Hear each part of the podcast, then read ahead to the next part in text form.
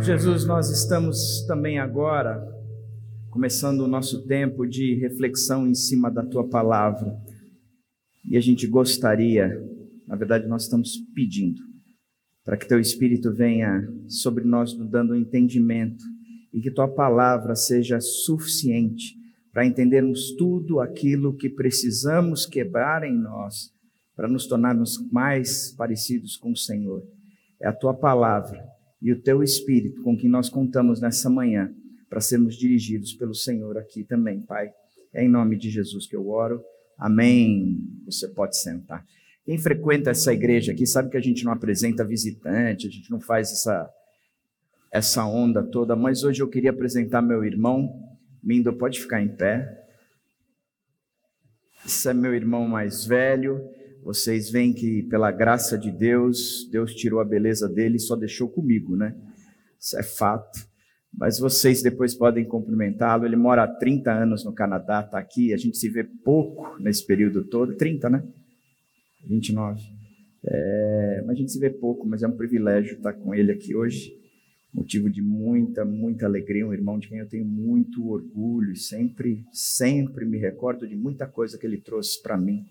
É privilégio estar aqui com você, Lindão. Ah, a gente está na série Salmos, o caminho dos justos, e nós estamos refletindo no mês de janeiro, e a gente tem tido esse costume todo janeiro parar e olhar para para o livro de Salmos, aprendendo com, com alguns dos Salmos. Semana passada, Caleb falou sobre o Salmo 1, e nós lembrando do, nos lembrando do Salmo 1, nós podemos hoje ir para o Salmo 23 e pensar e aprofundar um pouco mais no que é o caminho do justo de fato. É interessante porque o Salmo de Davi era rei de Israel e provavelmente no fim da sua vida que ele escreve aqui, mas ele fala, e é um salmo que fala do ponto de vista de uma ovelha. É a ovelha que está escrevendo: O Senhor é o meu pastor.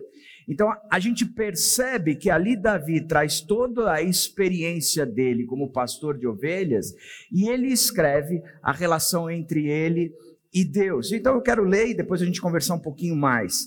O texto diz assim: O Senhor é o meu pastor, de nada terei falta. Em verdes passagens me faz repousar e me conduz às águas tranquila, restaura-me o vigor. Guia-me nas veredas da justiça por amor do seu nome. Mesmo quando eu andar por um vale de trevas e morte, não temerei perigo algum, pois tu estás comigo. A tua vara e o teu cajado me protegem. Preparas um banquete para mim à vista dos meus inimigos. Tu me honra ungindo a minha cabeça com óleo e fazendo transbordar o meu cálice. Sei que a bondade e a fidelidade me acompanharão todos os dias da minha vida, e voltarei à casa do Senhor enquanto eu viver. Para a gente conversar sobre salmo, a minha proposta é que a gente vá de trás para frente. Na verdade, eu quero dar um spoiler do final da mensagem. Quando o texto diz: Voltarei à casa do Senhor enquanto eu viver, e aí Davi põe o ponto final nessa história, e ele termina então esse salmo que é extremamente conhecido, talvez mundialmente conhecido. Se você nunca leu na Bíblia, com certeza no para-choque de um caminhão você já leu, no adesivo de um carro você já tem ali. Você entrou na casa e tem aqueles quadrinhos, brega pra caramba, com, e aí tem a, a, o Salmo 23 ali, e você leu. Em geral, em geral, nós gostamos muito, ou lemos somente essa parte. O Senhor é meu pastor e nada me faltará, ou é, eu gasto o tempo pensando nisso. Agora, o que é importante, ou por que, que eu quero dar esse spoiler do final da mensagem? Ele diz: Voltarei à casa do Senhor. É como se o salmo ele concluísse dizendo: o lugar de chegada deste salmo é a casa do Senhor. Como se ele configurasse o GPS dizendo: Eu estou saindo daqui, mas o meu destino final é a casa do Senhor, é lá que eu quero chegar. E ele então estabelece este, essa, essa jornada, ele estabelece então como é que ele sai daqui e chega para lá, ou chega até lá. Algumas pessoas, quando olham, voltarei à casa do Senhor, interpretam como uma visão escatológica, de algo que vai acontecer lá na frente. Outros, eles interpretam isso como um desejo constante de Davi querer estar na casa do Senhor, de tal forma como se ele sentisse a presença do Senhor dia após dia. Nós vamos conversar um pouco mais a respeito disso à frente e entender um pouquinho mais. Agora, por que, que eu estou começando com esse, esse spoiler? Por uma razão simples. O Salmo 23, ele está falando de uma jornada. Ele descreve um caminho. Ele diz da onde ele está saindo e aonde ele vai chegar. E o fato de ser essa jornada, nós precisamos ter esse detalhe em mente enquanto lemos esse salmo. Porque ele não está descrevendo uma pessoa, o Senhor é o meu pastor. Ele está dizendo que o Senhor, que é o pastor dele, vai conduzi-lo nessa jornada até chegar ou retornar à casa do Senhor. E ele, então, nesse salmo, nós podemos ver um pouco mais de quem é esse o condutor, o pastor que está levando esse rebanho e o que acontece, quais são os conteúdos que acontecem na, nesse caminho, nessa jornada, nessa, nessa trilha que o, o salmista, ou que Davi está nos ensinando. Voltarei à casa do Senhor. O salmo aponta um lugar aonde nós chegaremos um dia. E como é que nós trilhamos tudo isso? Então vamos voltar. O Senhor é meu pastor, de nada terei falta. Existe um livro bem antigo chamado Nada Me Faltará, de um pastor chamado Philip Keller. O Philip Keller, ele foi pastor na África Oriental, pastor de igreja, ou seja, de bodes, como eu, pastor desse povo, mas também foi pastor de ovelhas. Ele cuidava dos animaizinhos, ele tratava esses animais. Então ele tem muita experiência no trato com as ovelhas. Ele sabe descrever porque ele interpreta muito bem, porque ele venciou muito isso. Ele ele traz o conceito ou uma história dizendo que assim que ele chegou na África, e, e, aí ele estabeleceu uma fazenda e criava bastante ovelhas, ele foi ganhando experiência, experiência, experiência. E num desses momentos da vida, uma pessoa vai e compra a fazenda ao lado. Mas a pessoa que comprou a fazenda ao lado, comprou e colocou as ovelhas lá, mas não dava o devido cuidado àquelas ovelhas. Ele não preparava o pasto, ele não vacinava os animais, ele não tosqueava as ovelhas, então ficava aquelas ovelhas de, é, bem peludas, com, com seus pelos bem cheios, pesados para caramba, maltratados, mirradas porque não tinham o que comer direito, cheio de, de doenças e assim por diante. Em contrapartida, os pastos dele eram muito bem tratados, as ovelhas dele muito bem cuidadas. Ele conta que sempre as ovelhas do vizinho vinham para perto da cerca e ficavam olhando para a cerca dele, para o lado de lá, afinal de contas a grama do vizinho sempre é mais verde, e estava olhando para lá dizendo: Olha, e a impressão que ele dava, ela dizia: Eu gostaria de ser uma ovelha dessa. Na verdade, eu gostaria de ser ovelha desse pastor. Olha o pasto que ele oferece. Olha o cuidado que ele dá às suas ovelhas, como elas estão bem tratadas, bem alimentadas, bem cuidadas e assim por diante. Em outras palavras, o Philip Keller diz que os cristãos, ele entendem quem é a qual é a identidade do pastor. E essa identidade para eles é tudo. Saber quem é o seu pastor é importante. Aquelas ovelhas do lado de lá sabiam que o seu pastor não dava nenhum cuidado para elas, portanto, elas estavam ali dizendo: a nossa identidade tem a ver com este pastor. Da mesma forma, como essas ovelhas bem tratadas diziam: a nossa identidade tem a ver com o nosso pastor, porque nós, fazendo uma alegoria aos cristãos, nós entendemos que a, a identidade do pastor é que de fato faz toda a diferença. Por isso que Davi começa dizendo: o Senhor é o meu pastor. O Senhor é o meu pastor.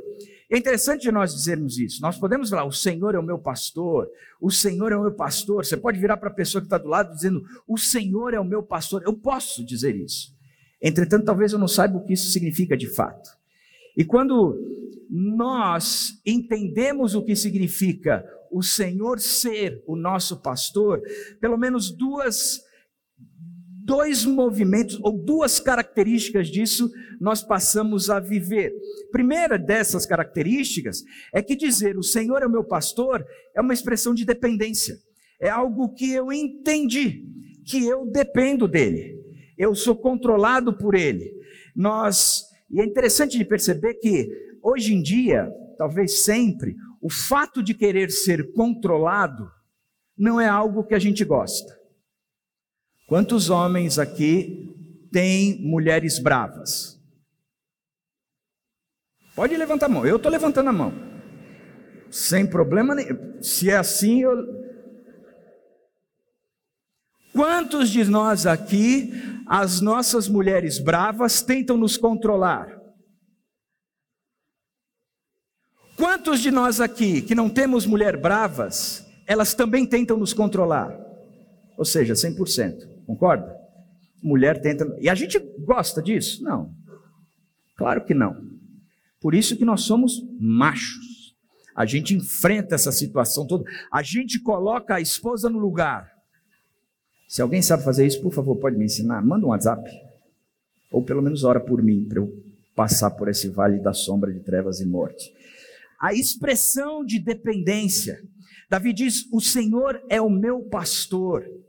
Como ovelha, eu dependo dele. Como ovelha, eu não sei é, é, encontrar para mim aquilo que eu preciso. Eu não enxergo longe, eu não sei me tosquear, eu não sei onde encontrar água, eu não sei onde encontrar alimento. Eu quero e eu preciso desse pastor, porque ele cuida de mim. Davi escreve esse salmo, provavelmente na sua velhice, mas com o conhecimento de causa, de fato, o que é ser pastor de ovelhas. Da mesma forma como ele enxerga do outro lado, o que é ser uma ovelha. Porque o meu pastor, ele me carrega para onde ele vai. Ele sabia que uma ovelha dependia de seu pastor em tudo. Dependia para alimentação, para proteção, para direção, para o cuidado com a saúde, tinha que tosar a sua lã, porque se ele ia beber água num riacho um pouco mais tumultuado, aquela lã se molhava, encharcava, ele acabava morrendo afogado pelo peso da lã. Enfim, a ovelha dependia em tudo do pastor. Davi sabia disso. Ele carregava as poucas ovelhas do seu pai para um lado e para o outro, mas ele defendia as ovelhas do pai. Ele enfrentou urso, leão, ele encarou inimigos vorazes contra a sua ovelha. Por quê? Porque ele era um bom pastor das poucas ovelhas do seu pai. Quando eu digo o Senhor é o meu pastor, eu estou dizendo que eu preciso de socorro, da sua ajuda. Significa dizer que não há ninguém melhor para cuidar de mim do que o próprio Senhor, que é o meu pastor. Basicamente é dizer: eu sou incapaz, mas Ele é capaz. Eu sou fraco, mas Ele é forte. Eu sou tolo, ele é sábio. Eu não sei encontrar o melhor alimento, não sei me proteger dos ataques dos inimigos, não sei cuidar das minhas feridas, enfim o meu pastor, ele é confiável e eu dependo integralmente dele. O Senhor é o meu pastor. Tem essa expressão de dependência. A segunda coisa é que também tem uma declaração de propriedade. O Senhor é meu pastor, eu sou ovelha dele, eu pertenço ao rebanho dele. Eu não sou uma ovelha desgarrada ou uma ovelha solta sem cuidado, não. Eu faço parte de um grupo. Nesse livro do, do Philip Keller, ele conta que os pastores têm o costume de marcar a orelha da sua ovelha.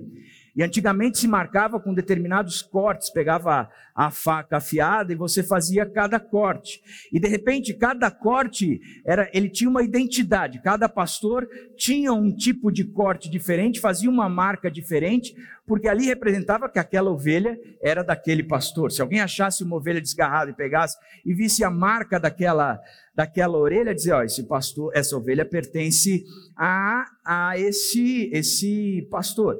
Significava que cada ovelha de um rebanho, ela tinha um selo de propriedade como se pertence a. Lembra que quando a gente vai fazer o, o, o inventário da gente, nos, nas cadeiras, em todos os equipamentos, a gente coloca aquele selinho que identifica o número daquele equipamento na. na esqueci o nome. No estoque, sei lá, eu, no conjunto de bens daquela, daquela empresa ou daquela propriedade, seja lá o que for. De uma certa forma, a Bíblia também fala que nós temos esse selo. Quando a gente chega, por exemplo, em 2 Coríntios, e Paulo trabalhando isso no capítulo 1, 21, 22, ele diz: Ele, Jesus, nos ungiu e nos selou como sua propriedade. Nós somos propriedade de Deus. No Velho Testamento ele diz: Vocês são o meu tesouro pessoal dentre todas as nações, vocês são meu, vocês me pertencem, vocês têm um selo. Se alguém olhar para vocês, vai dizer: Não posso mexer com essa ovelha, porque essa ovelha tem um dono, olha o selo dela. O Espírito Santo em nós é o selo de que nós somos do rebanho do nosso bom pastor Jesus Cristo. Portanto, existe sem dúvida nenhuma esse selo de propriedade. Quando a gente começa a ler o Novo Testamento, você vai ver que os principais autores do Novo Testamento, eles se descrevem como alguém de propriedade de Deus ou de Jesus Cristo. Paulo, na carta de Romanos, verso 1 do primeiro capítulo, diz: Paulo, servo de Cristo Jesus. Essa expressão serva, servo pode ser traduzida como escravo. Paulo, pertencente a Cristo Jesus. Filemão, Paulo escreve dizendo: Paulo, prisioneiro de Cristo, eu estou acorrentado a Cristo, eu estou também acorrentado por causa de Cristo. Tiago, que era irmão de Jesus, em nenhum momento ele se apresenta como Tiago, o irmão de Jesus. Ele diz: Tiago, servo de Deus e do Senhor Jesus Cristo. Eu pertenço a esse Deus, eu pertenço a Jesus Cristo, eu sou servo, eu sou escravo. Pedro, na sua segunda carta, capítulo 1, verso 1, diz: Pedro, Simão Pedro, servo e apóstolo de Jesus Cristo Judas, capítulo 1, verso 1. Judas, servo de Deus e irmão de Tiago, que era o Tiago, irmão de Jesus, que se apresenta como servo de Deus e do Senhor Jesus Cristo. Judas também diz: Eu sou servo, eu pertenço, eu sou escravo. Apocalipse 1, 1. O João, quando escreve essa carta, ele diz: Conhecidas, essas coisas foram reveladas e conhecidas ao seu servo João, ao escravo de Jesus, João. Ou seja, o senso de que agora eles eram propriedade de Deus, nos apóstolos era evidente. Os autores das cartas do Novo Testamento, eles deixavam muito claro de que eles não eram mais seres livres, mas eles faziam parte agora, eles eram pertencentes, escravos, servos de Deus e do Senhor Jesus Cristo. Eles tinham essa marca de propriedade. Por isso Coríntios diz: Ele nos ungiu, nos selou como sua propriedade. Nós já não somos mais de ninguém, nós já não estamos mais aí ao acaso, à mercê de quem de repente nos achar. Mas agora não, nós fazemos parte de um rebanho, e esse rebanho o dono dele é o pastor Jesus Cristo. Ele nos ungiu, nos selou como sua propriedade. Essa daqui, sem dúvida nenhuma, é uma declaração totalmente atrelada à expressão de dependência. Se eu dependo em tudo de Deus, quando eu digo o Senhor é o meu pastor, é aqui tem uma relação de dependência, eu preciso dele para existir, para sobreviver, para me alimentar, para ser protegido e assim por diante. Eu também digo, olha, se é tudo isso, é porque eu também sou propriedade dele. Então, as duas declarações aí, elas têm muito a ver em comum. É como se eu dissesse, olha, eu preciso totalmente dele e eu sou dele. Eu não vivo sem ele, mas eu sou dele. É estar sobre nova direção, é deitar com os arreios. Já não sou eu quem vivo, mas Cristo vive em mim. Tem uma música que eu gosto bastante chamada Cansei de Mim, e o, o autor, o cantor, chama Jefferson Pilar. Ele diz o seguinte: muda meu nome, eu quero ser antônimo de mim. Me dá teu nome para que eu seja sinônimo de ti. Não quero ser mais eu, não quero ser mais meu, que morro o que sou, transborde o grande eu sou, para sempre em mim. Já não sou mais. Eu preciso dele para sobreviver e eu preciso dele porque eu pertenço a ele. E o texto, ele dá uma continuidade explicando algo mais. Ele diz: De nada terei falta. O Senhor é meu pastor e de nada terei falta. A gente precisa pensar muito a respeito disso, né? porque é comum nós acharmos do que o que ele está dizendo é: o Senhor é o meu pastor e eu terei tudo o que eu quiser. Senhor, o Senhor é meu pastor e eu quero um carro novo. E eu reivindico um carro novo. Eu sou filho do rei, eu mereço esse carro novo. Senhor, eu o Senhor é o meu pastor e eu quero um emprego novo. Mas eu quero esse emprego novo ganhando um salário muito maior e novo. O Senhor é o meu pastor e eu quero ganhar a mega sena acumulada. Não a do Brasil, que pagou 540 milhões, a dos Estados Unidos, que pagou 940 milhões de dólares. Eu quero, o Senhor é o meu pastor, é essa que eu quero, Pai. Porque o Senhor disse que o Senhor é meu pastor e de nada terei falta. E eu estou sentindo falta desse prêmio na loteria. Na verdade, o que ele está dizendo é: o Senhor é meu pastor e eu terei tudo o que eu preciso para continuar. Continuar o quê? Ao spoiler. A chegar na casa do Senhor. O Senhor é meu pastor e Ele vai me dar tudo o que eu preciso para caminhar por essa jornada, para passar por esse trilho todo, para sair daqui e chegar lá. Tudo o que eu preciso, Ele vai me dar. E o texto continua mostrando algumas características mais. Ele diz: em verdes pastagens me faz repousar e me conduz às águas tranquilas. Restaura-me o vigor, guia-me nas veredas da justiça por amor do seu nome. Nesse texto aqui, Davi começa a desenvolver a figura de linguagem. Ele começa a apresentar como é que uma ovelha é guiada pelo pastor. Ele descreveu quem é esse pastor, ele disse o que esse pastor faria com ele, ou daria, ou promoveria a ele, dizendo: O Senhor é meu pastor e eu não terei falta de coisa alguma. Mas depois ele começa agora a fazer uma comparação entre uma ovelha de verdade e o seu pastor, e ele e Jesus. Ele diz: Em verdes pastagens me faz repousar. É interessante como ele começa a trazer este conceito de que agora nós estamos saindo daqui, nós chegaremos lá, mas em verdes pastagens, pastagens ele me faz repousar e ele me conduz às águas tranquilas. Em meio às inseguranças da vida, ele nos faz repousar.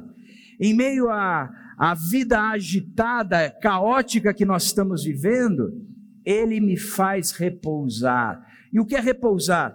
É deitar. Ele diz: Ele me faz repousar nos pastos que são bons, nos pastos que têm muito alimento. Mas ele meio que me força, no meio de tudo isso, a deitar ali. Ele me faz repousar. O iPod, o, o meu cachorro, às vezes ele está muito agitadão assim, aí a gente traz para perto e aí a gente quer deitá-lo de barriga para cima. É um sacrifício. E vai deitar, ele pula, ele rosna, ele tenta morder a gente, uma série de outras coisas. Na hora que deitou de barriga para cima, você começa a fazer cafuné nele. O bicho está agitado, na hora ele para. Aí você tira a mão, ele vai com a patinha e puxa. E aí você tem que ficar fazendo. Aí tira a mão, ele vai e puxa. De uma certa forma, Deus está falando o seguinte: no meio desse agito todo, eu te faço repousar. Eu te forço a deitar. E deitar em cima daquele alimento que você precisa, e um alimento saudável, bom, são verdes pastagens. Eu te cuido, trazendo tudo aquilo que você precisa, nada mais. Cara, sossega isso aí. Depois ele diz ainda: é, me faz repousar e me conduz às águas tranquilas. Interessante de pensar nessa questão de conduz as águas tranquilas, porque aí o que isso significa? Que ele vai levar junto daquele riachim, mas para levar junto daquele riachim, o pastor precisava primeiro tosar uma ovelha, porque a ovelha cheia, e você já viu fotos de que acharam uma ovelha desgarrada não sei quantos anos, ela é um monte de pelo, um negócio todo engruvinhado, todo preso, e você põe a mão de lá, você não sai mais.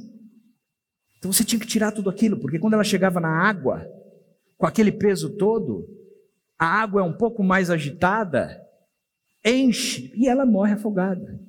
Então, ok, não foi tosada? Está faltando coisas aí? Tá bom, mas eu vou te levar aqui, ó, para junto de águas tranquilas. O que é interessante é que ele diz que ele me faz repousar e ele me guia, ele me faz, ele me conduz, ele me faz repousar, ele me conduz. No meio desse mundo caótico todo, ele está promovendo isso para as nossas vidas.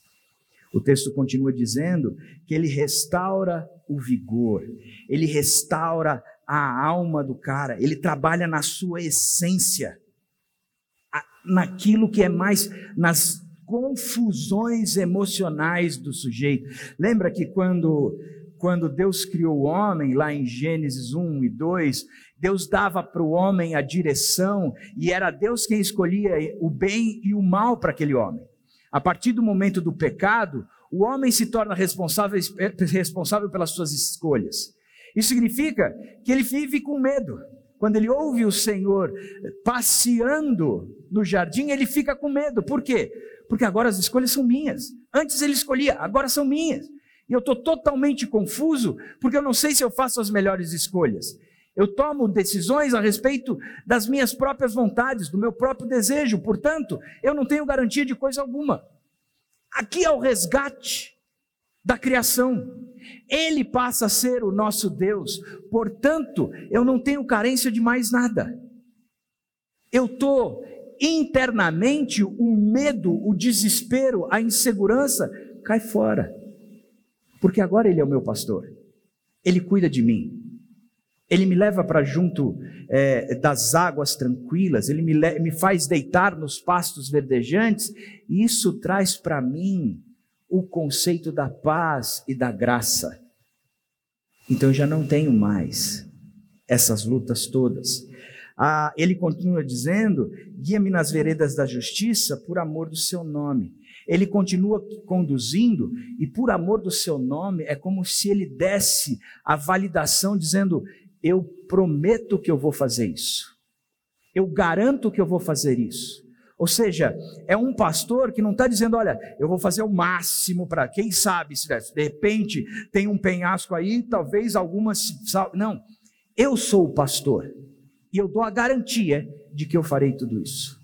Eu dou a garantia, eu dou o selo, eu falo por mim mesmo de que eu farei você uma pessoa aonde o refrigério de alma, a restauração do vigor é garantido, porque sou eu quem guio você.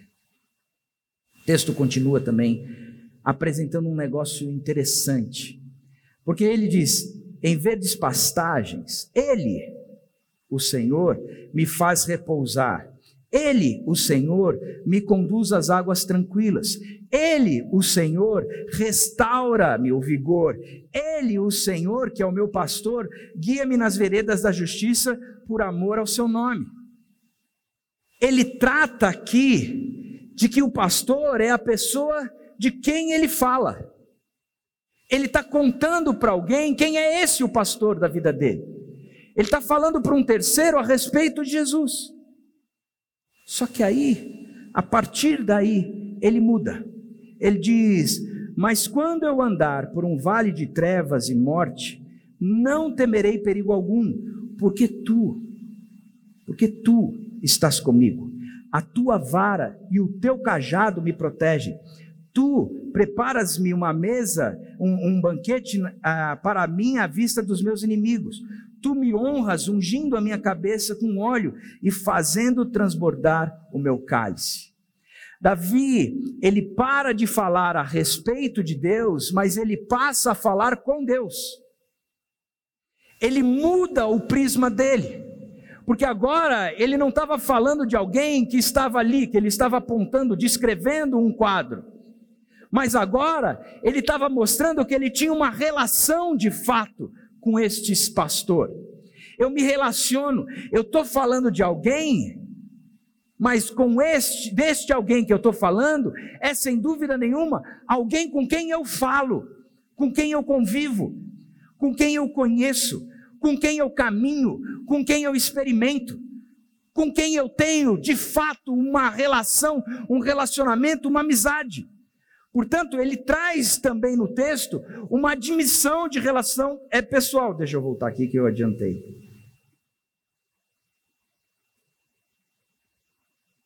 Perdão. Ele faz uma admissão do relacionamento pessoal. Deus não é um Deus longe, não é um pastor longe, que terceirizou rebanho, que mandou alguém ir à frente. Ele é quem está presente comigo. E é, é, é, gostoso de pensar que quando ele diz o Senhor é o meu pastor, significa que ele está dizendo: o Senhor é aquele que está me tirando daqui e vai me levar novamente para a casa do meu Deus, e eu retornarei para lá. Nessa jornada toda, ele me guia pelas veredas da justiça, certo? E o que diabo vem depois desse texto? Mesmo quando eu andar por um vale de trevas e morte, que é que ele está falando? Que esse pastor, ele nos tira daqui e nos leva para lá, e nessa jornada, ele também vai nos fazer passar por vales que tem a sombra, ou que faz a sombra é a morte, as trevas. Nós vamos passar, porque a nossa tendência é achar que não, prosperidade já. Aceitei a Jesus Cristo, prosperidade já. Significa que a minha conta bancária de vermelha vai virar azul. O meu peso de 112 vai virar 47. A minha saúde, o meu cabelo, a minha esposa, a minha sogra partirá. E eu saio descrevendo tudo, tudo, tudo, quais são as, a, os pontos de prosperidade. Ele está dizendo: não, você não entendeu. O Senhor é aquele que está tirando daqui e vai te levar para lá. E você vai entrar na casa do Senhor. Mas enquanto Ele está te levando daqui para lá, talvez você tenha que passar, e com Ele, por vales de trevas e morte. Essa é a razão, essa é a realidade. Essa é a... Então, ter o Senhor como pastor é a garantia da presença dele o tempo todo. Ele diz: Olha, eu restauro tanto o seu vigor, eu restauro tanto a sua alma. Eu sou aquele cara que dá esse equilíbrio tão grande que quando você estiver passando por esse vale, você não vai ter medo de coisa alguma. Sabe por quê? Porque eu estarei com você. Porque sou eu que te levo, mas sou eu que te tiro. Eu sei que passar por tudo isso vai te levar a lugares melhores. Mas então vamos passar por tudo isso.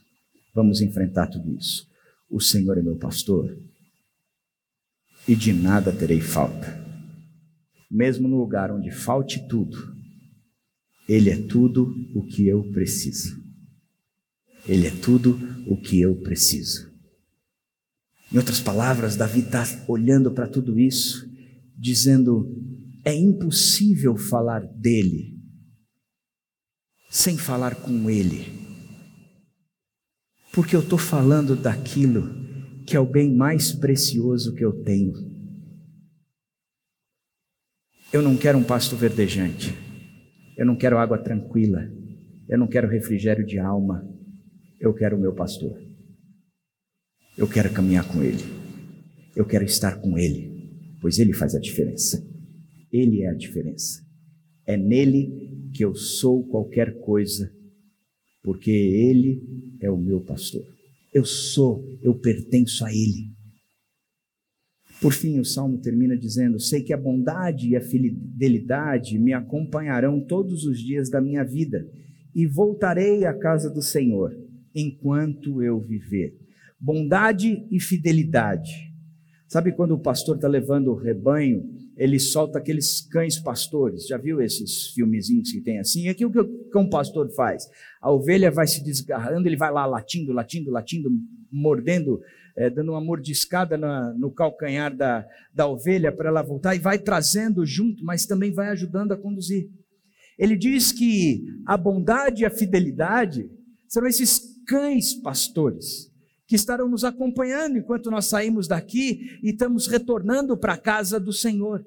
Ele diz: a bondade do Senhor, a fidelidade do Senhor não vão fazendo com que vocês percam o caminho ou saiam dos trilhos. Pelo contrário, a bondade é esse Deus bom que promove o que é bom, que mesmo no meio do, das trevas e morte, neste vale terrível e tenebroso, o Senhor é capaz de promover tudo o que há de bom, porque todas as coisas cooperam para o bem ele promove isso. Então ele vai caminhando com a bondade, a fidelidade. É que ele diz: Bom, se você é propriedade minha, eu nunca vou te trocar por uma ovelha melhor. Eu não vou te trocar por uma ovelha 2.0 com ar-condicionado, painel digital, elétrica e assim por diante. Você é minha ovelha. Eu não abro mão de você. Aquele que o Pai me deu, de modo nenhum eu lanço fora. Você é meu. Você é meu, você me pertence. Então, a bondade e a fidelidade do Senhor vão nos acompanhando. Ele diz: Me acompanharão todos os dias da minha vida. Todos os dias da minha vida, e voltarei à casa do Senhor enquanto eu viver. Davi está falando de uma jornada que dura uma vida todos os dias da minha vida, enquanto eu viver.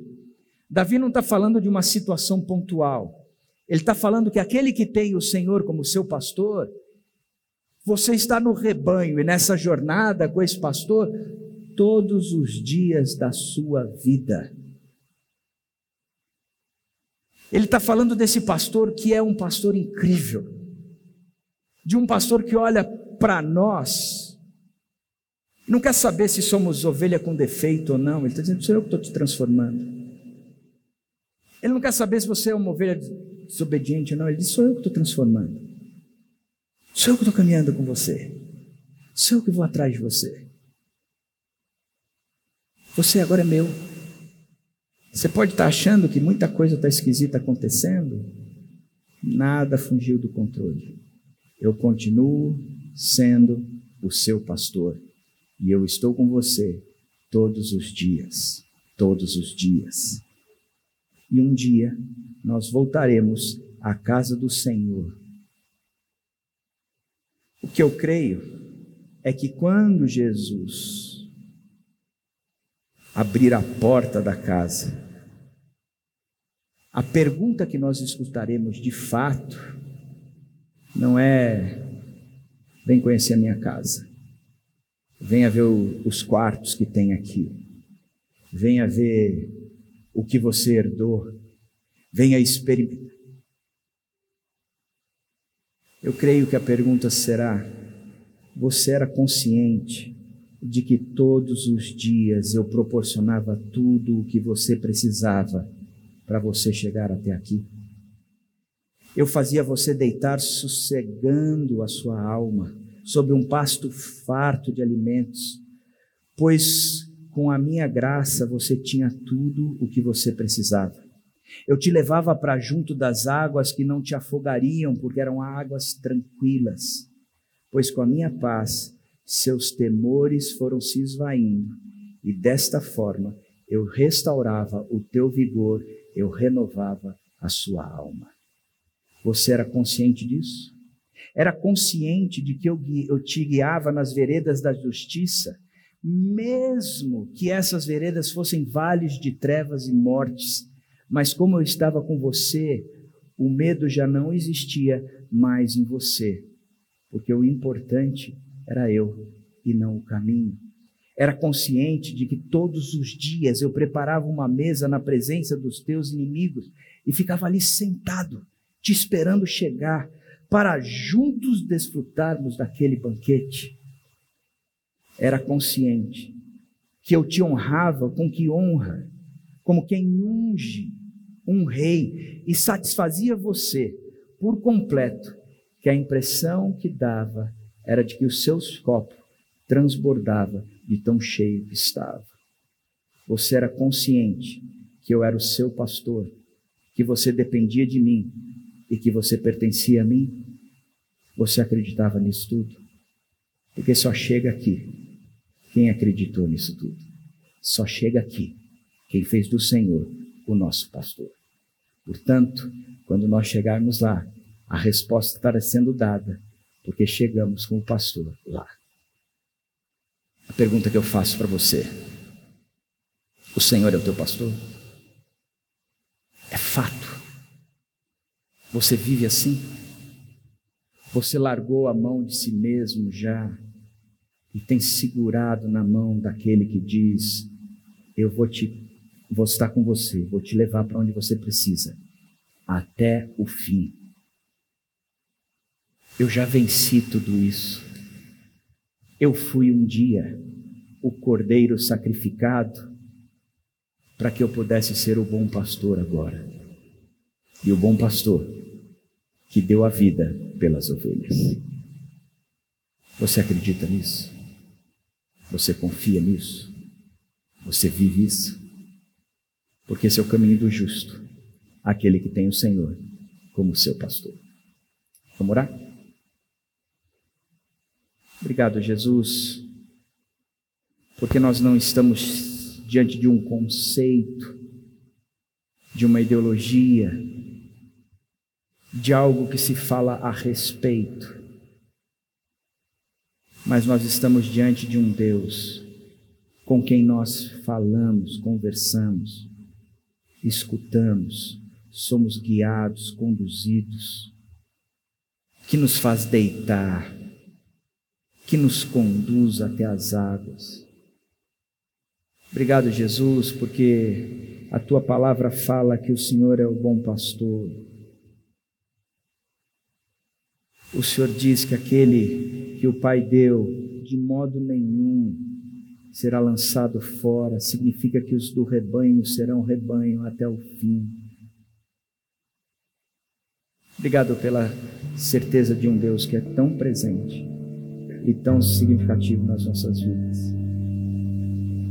Porque nós sabemos que nós só podemos chegar na casa do Pai por causa de Jesus Cristo, pelo que Ele fez e pelo que Ele tem feito. Ele se fez o cordeiro, mas Ele se tornou o pastor. E é por isso que nós te louvamos nessa manhã. Em nome de Jesus. Amém.